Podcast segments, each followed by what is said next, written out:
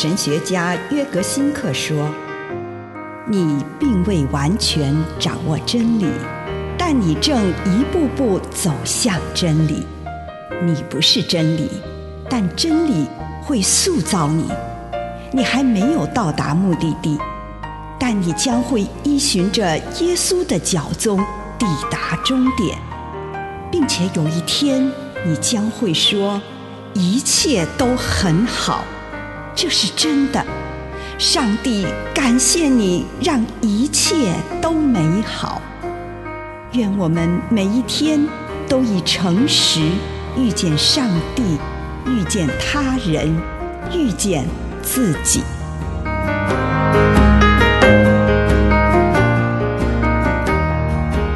与旧事和解，《使徒行传》十六章三十四节，他又带他们到自己家里去，给他们摆上饭食。他和全家人都因为相信了神，大大欢喜。有人对于从束缚中得到释放，抱持太乐观的想法。他们认为，从现在起，一切都会不一样，可以抛弃所有阻碍自己生活的模式，完完全全的解脱，再也不受自己的过去所辖制了。但是之后，他们发现并不是那么一回事，因而完全否定先前的想法。我们不应该，也无法那样简单的抹煞旧有的一切模式。我们还需要他们，我们必须跟他们有所接触。如果我们从对基督的信仰出发来看他们，那些旧有的模式就不会再辖制我们，反而会变成像那位监狱的守卫一样为我们服务。那守卫带着保罗和希拉去洗涤伤口，并且受洗了。我们无法简单的抹煞人生过去的经历。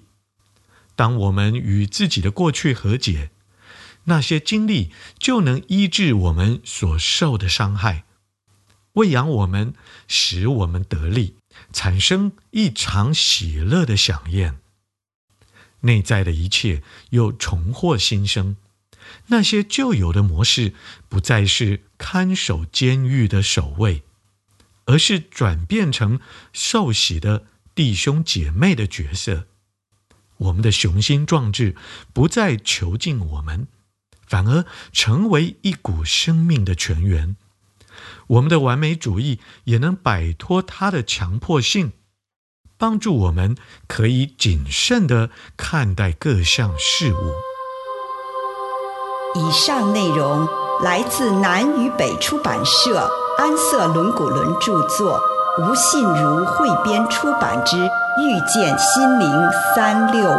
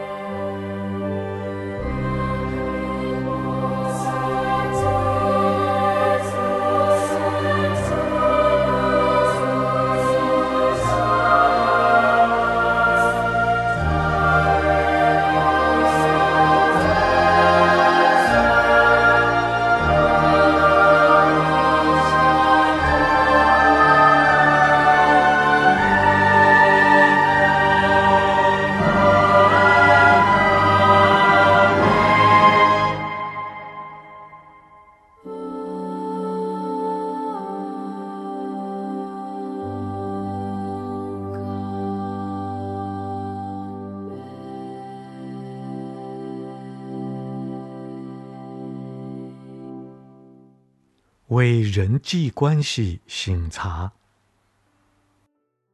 主耶稣，孩子来到你的面前，求你帮助我，能与人有和睦的关系。垂听我的祷告，奉主耶稣基督的圣名，阿门。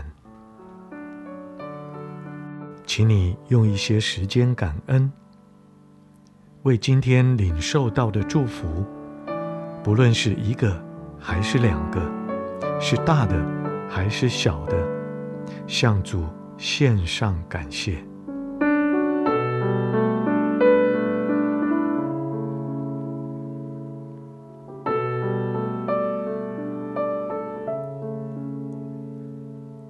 请你回顾过去这一段时光，祈求上帝帮助你看到，在你心灵中颇具分量的那个人物。如果很快的有某个人浮现在你的意识中，请你用内心的眼睛打量这个人，听这个人的声音，辨识他的姿态、神情等等。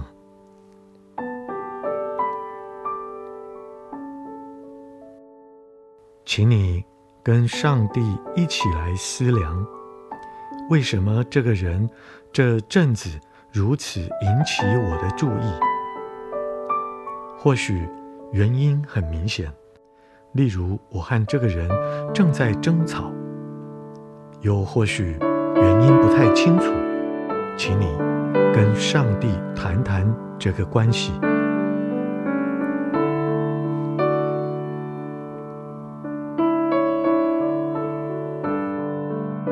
当我反省自己与这个人的关系时，祈求上帝指点我，指点我心中最为强烈的情绪到底是什么？是伟大的爱情吗？还是矛盾的情绪呢？是感激？是气愤？是爱恋？受伤？担忧？困惑？跟上帝说说你自己当下的感受吧，允许自己在这个情绪中停留一会儿，并且把这个情绪献给上帝，同时也开放自己，聆听上帝的回应，接受上帝的行动。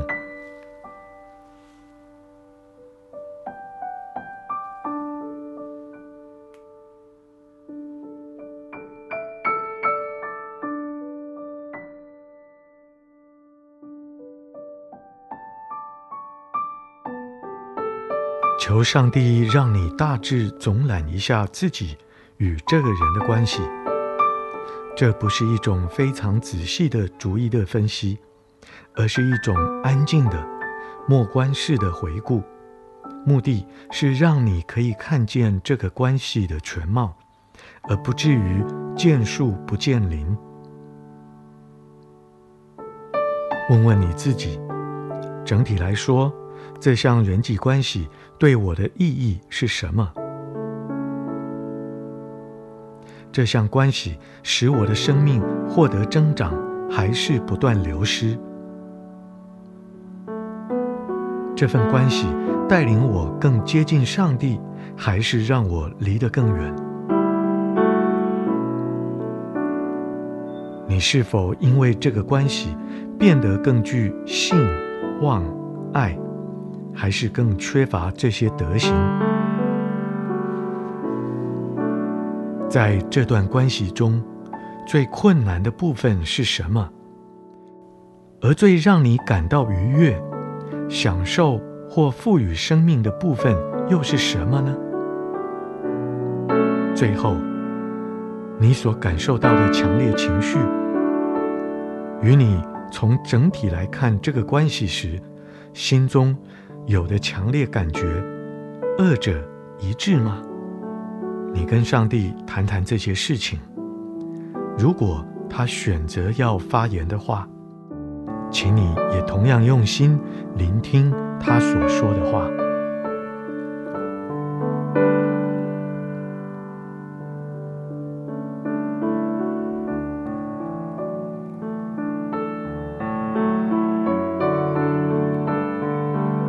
继续对这一个整体的关系做反省，求上帝帮助你看到关于这项人际关系的未来，你有什么情绪与渴望？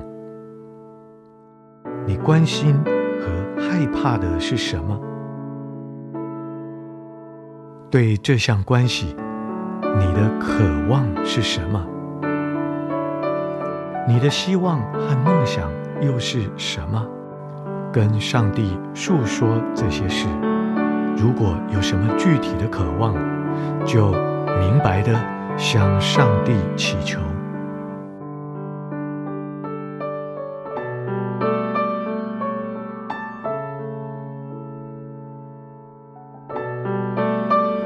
现在，请你回到眼前的此刻，看看反省了这项人际关系的全貌以后，现在的你对于今天的问题，在观点上是否有所转变？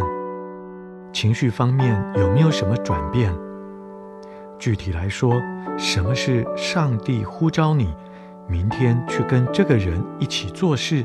或为这个人做的事情，我与上帝诉说这些事。如果上帝如此呼召你，请你现在就承诺，明天要如此思考，如此说话，如此行动。求上帝帮助你持守这项诺言。